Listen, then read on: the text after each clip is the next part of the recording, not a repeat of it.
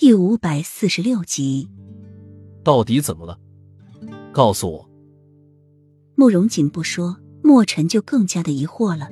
他隐隐的感觉着不安。慕容锦一般都不会那么轻易的掉眼泪的，虽然他很喜欢向他撒娇，但是真的从来不会这样的。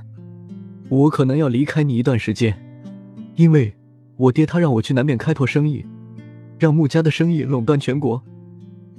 慕容锦说道，最后已经说不出去了，声音越来越低沉，眼泪也流得更加的凶了。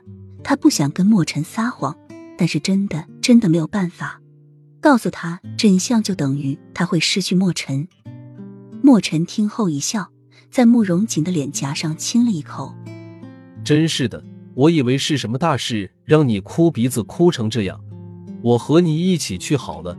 我想樱花夫人一定能说服皇上的。难怪慕容锦要突然给他做饭，又为什么要哭鼻子了？他们在一起之后就从来没有分开过，如今要分开这么长时间，慕容锦自然会舍不得。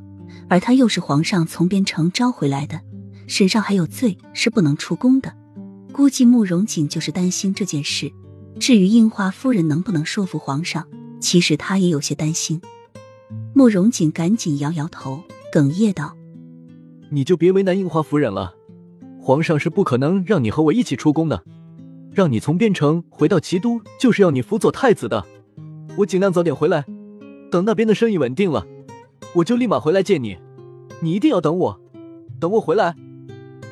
慕容锦的话语中带着一丝的强势和坚定。墨尘听着慕容锦的话语，心里一痛。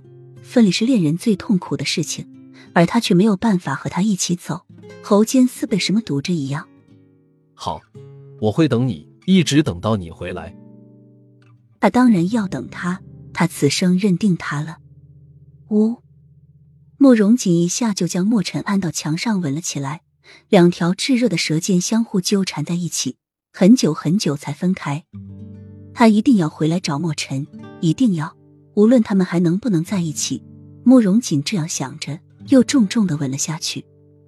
娉婷小气中。古筝和笛子美妙的声音传来，红袖穿着红衣舞裙，在亭子中练习着新的舞蹈。又梅带着众宫女太监从狮子路上朝这边走来。